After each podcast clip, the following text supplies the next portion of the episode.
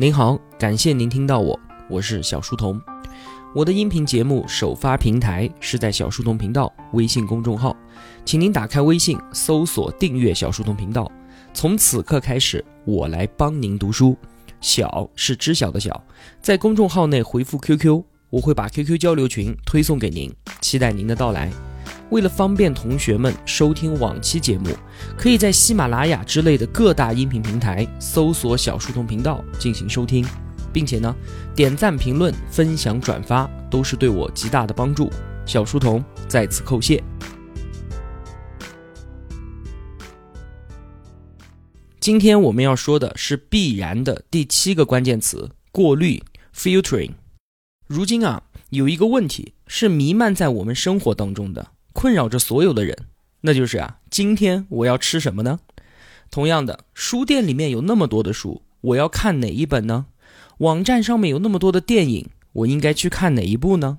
新闻资讯也是浩如烟海，我到底应该去看哪一条呢？我们能够生活在当今这个时代啊，既是我们的幸运，但是又是我们的不幸。幸运的是什么？幸运的是，这个时代每时每刻都有如雪崩般的大量新鲜事物被创造出来，我都已经不用罗列各种庞大的数字来证明这件事情了，对吧？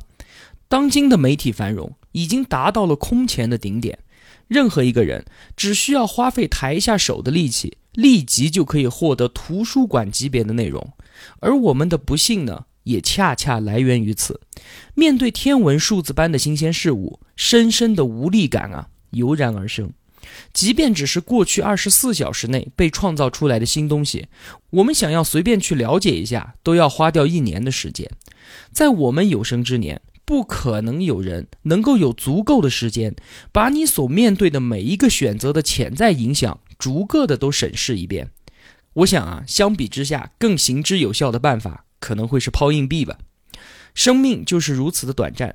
身处万幸之中，在面对这般不幸的时候，就像是一颗钻石掉进了一片沙漠当中。虽然我们明确的知道啊，这片沙漠一定有我们想要的东西，但是更多的却是对我们毫无用处的沙粒。那么在这种情况下，要我们怎么去找到它呢？于是啊，我们需要某些人或者是某些东西来帮助我们做出取舍，帮我们把那些无用的沙粒通通的过滤掉，直接把钻石找出来交给我们，或者是在耳边轻轻的告诉我们它在哪里。而他们所起到的作用其实就是过滤。过滤这可不是什么伟大的新发现哈，自古有之。比如说，现在的生活当中有这么几种的过滤形式，我们通过守门员来过滤。像是我们的父母还有老师，他们会把那些不好的东西挡在门外，选择性的把好的东西给放进来。我们通过媒介来过滤，门户网站的首页、新闻报纸的头版头条，还有那些购物推荐，对吧？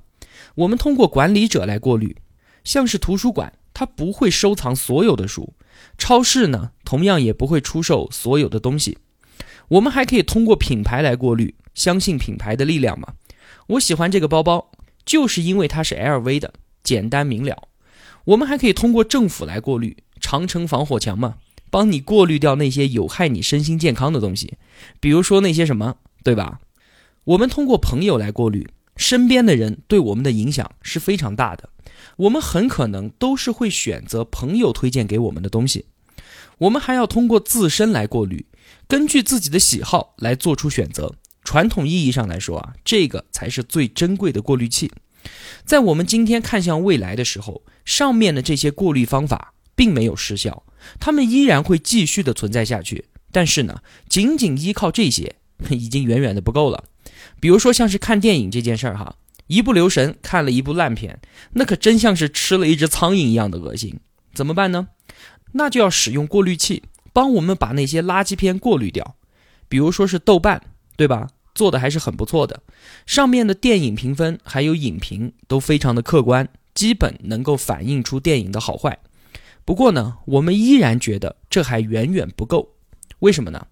首先啊，豆瓣上面的高评分电影实在是太多太多了，这些即便已经是万里挑一为我们过滤了一次的，但是还是很多，我还是不可能有足够的时间把它们全部都看完。所以啊，我在面对内容信息爆炸的今天，我们只需要精华中的精华，对吧？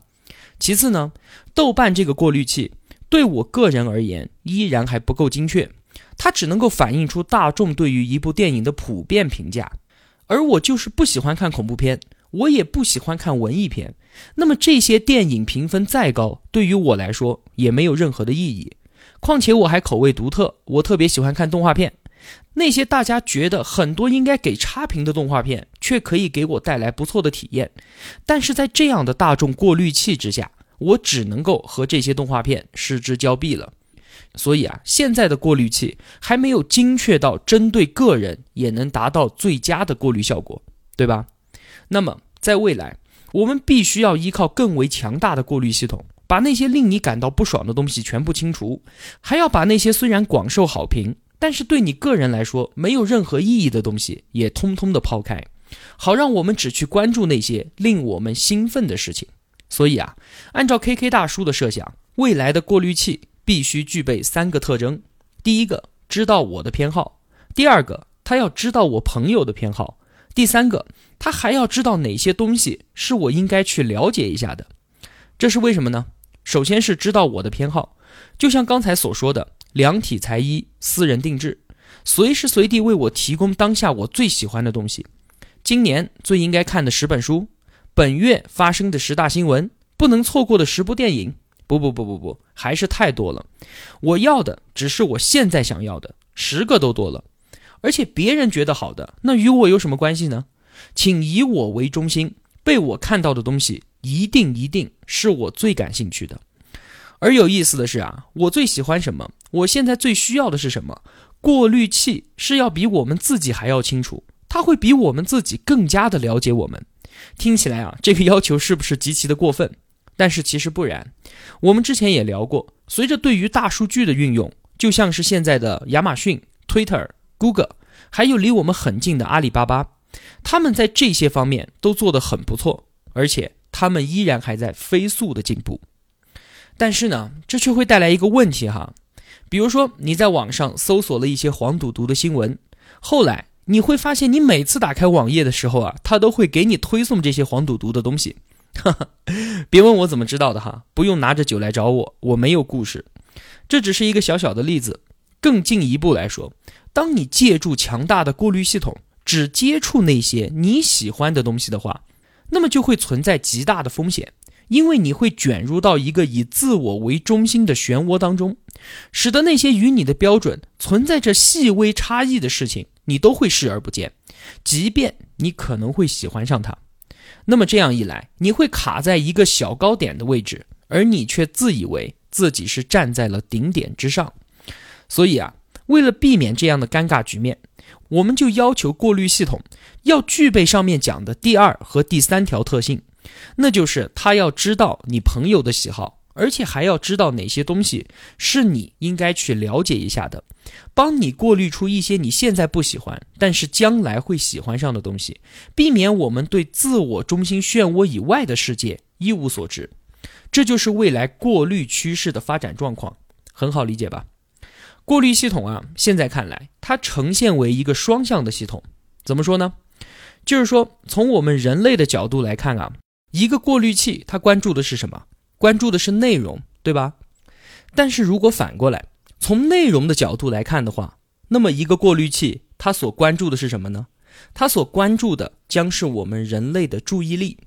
比如说广告的过滤，你想象一下。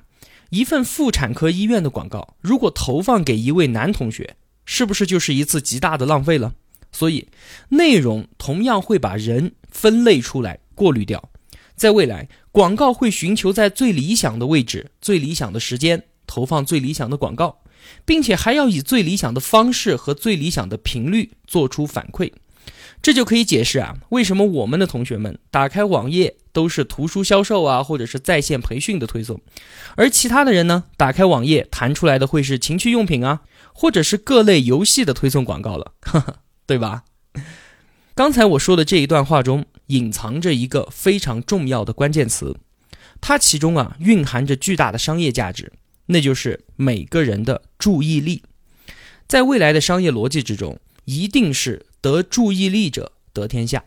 无论你是做产品还是做服务的，我们之前也说过哈，产品都将归于服务，而最终的目标都是尽自己最大的可能去抢占人们的注意力。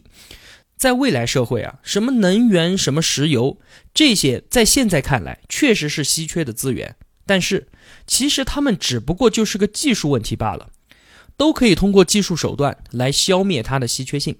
而我们的注意力将是唯一有价值的稀缺资源，注意力的供应绝对是短缺的，每一个人都想多要一点，但是绝对不可能存在任何的办法能够增加它的总量，不管是金钱还是技术。都做不到，尽管它如此的珍贵啊，但是我们的注意力却又相当的廉价。为什么呢？因为我们每天不得不把它花掉，没有办法节省或者是储存起来，那就不得不一秒一秒的交出去了，一刻都不能停歇，对不对？因此啊，在现在极其丰富的世界里，其他的东西会变得越来越丰富，那么相对而言，注意力就会越加的稀缺。既然它已经是最后的稀缺资源了，那么注意力流向哪里，金钱就会跟着流向哪里。在本章的最后啊，K K 大叔还告诉了我们一件事情，那就是随着时间的发展，从总体来看，科技技术它是朝着免费的方向在发展的。意思就是说，所有东西的费用都会随着时间的流逝，其价值都会不断的下降。那么在这样的情况之下，大部分的商品都会变成极其容易被过滤掉的东西。但是有一样东西会被保留，那就是不可复制的体验。人们会将稀缺的注意力不断的投入到体验之中，而商品和产品的设计也应该注重于如何带来更好的体验。能够证明这一趋势的，就是体验的价值正在不断的升高。比如说。高档的娱乐方式正在以每年百分之六点五的速度增长。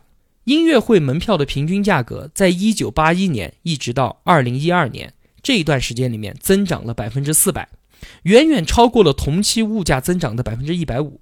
而医疗保健的价格呢，也出现了这样的增长，从八二年到二零一四年也是增长了百分之四百。在美国，临时保姆的平均价格为十五美元每小时，这可是美国最低工资的两倍。这些啊，就是必然过滤这一章的全部内容。其实核心观点并不多，而且理解起来也并不算困难。看了过滤这一章，我突然恍然大悟了一件事情啊，就是如今井喷的自媒体，当然了，也包括小书童频道在内，我们其实就是在充当一个又一个的过滤器，干的呢就是人肉过滤的活嘛。比如说罗胖哈，中国一年发行的图书超过四十万本。而它的过滤作用，就是把他认为最优秀的图书送到用户的面前，因为我们认可他的价值观，所以我们也就认可他过滤出来的图书，自然也就愿意为他所提供的知识服务体验买单。那吴晓波频道呢，也是一样的，每天在我们身边发生的商业财经事件千千万万，而各类评论又是众说纷纭，我们没有这个精力，更没有这个必要去逐一的审视。那么我们就通过吴晓波这个过滤器去了解当今的商业世界，因为我认可他这个人，所以我就愿意相信他的价值判断。还有像是高晓松啊、郎咸平啊、梁冬，还有吴伯凡，对吧？他们其实都是一样的，都是在发挥着过滤的职能。那我们的小书童频道肯定没有像他们那么大的本事，我的过滤能力和他们相比也就相差甚远。我就只能够帮您把一本书中的精华内容过滤出来，再用自己的语言转述，提供个性化的服务体验。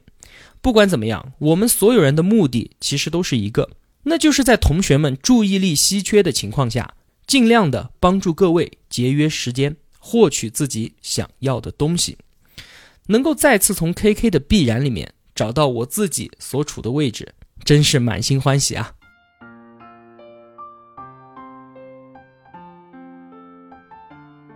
小书童不才，在您面前献丑，只愿与您结伴而行。如果我对您有帮助的话，还希望您能打赏一些，小书童感激一路陪伴的是这样慷慨的您。读书分享是一件很苦的事情，我很需要您的支持与陪伴，这是小书童在这条路上不断前行的根本动力。请您把我的节目分享到朋友圈，让我们在互相陪伴、见证彼此成长的同时，能够感染身边最亲近的人，一同成长。小书童再次叩谢。好了，感谢您的聆听与陪伴，我在这里与您不见不散。